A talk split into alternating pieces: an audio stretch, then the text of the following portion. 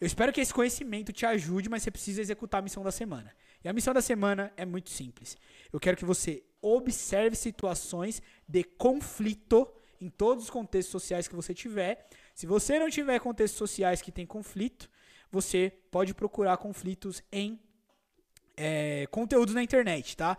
Principalmente esporte, tá? Esporte, a atividade biológica dos atletas está o tempo todo em a flor da pele, né? Digamos assim, os nervos estão à flor da pele. Então, existe ali uma propensão, uma, uma inclinação aos mecanismos de luta e fuga serem ativados, principalmente porque é uma competição.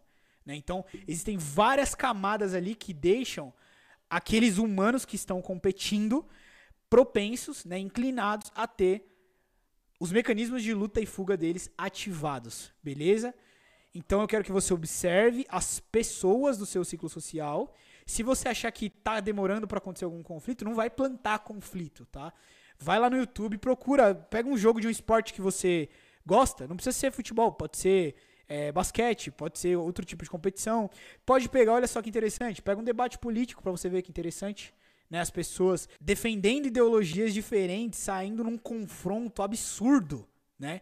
Através da linguagem da fala, né? Não um confronto na mão, mas olha lá, joga no YouTube que você vai encontrar, beleza? E você vai começar a enxergar esse processo, né? Dos comportamentos delas, independente se é um ataque verbal, é um ataque físico, independente do que é, você vai ver, ou até mesmo um desvio, tá?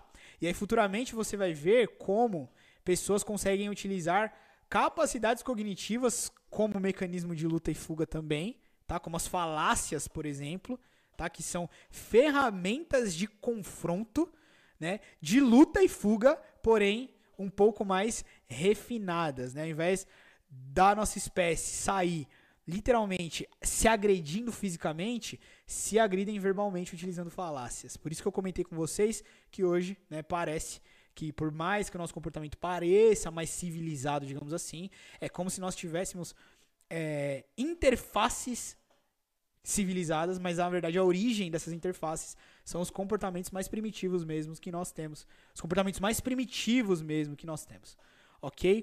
Essa aula completa está disponível na melhor plataforma de neurociências aplicadas do planeta. Se você quiser conhecer, acesse o site matosacademy.com ou me segue no Instagram, arroba Te vejo lá.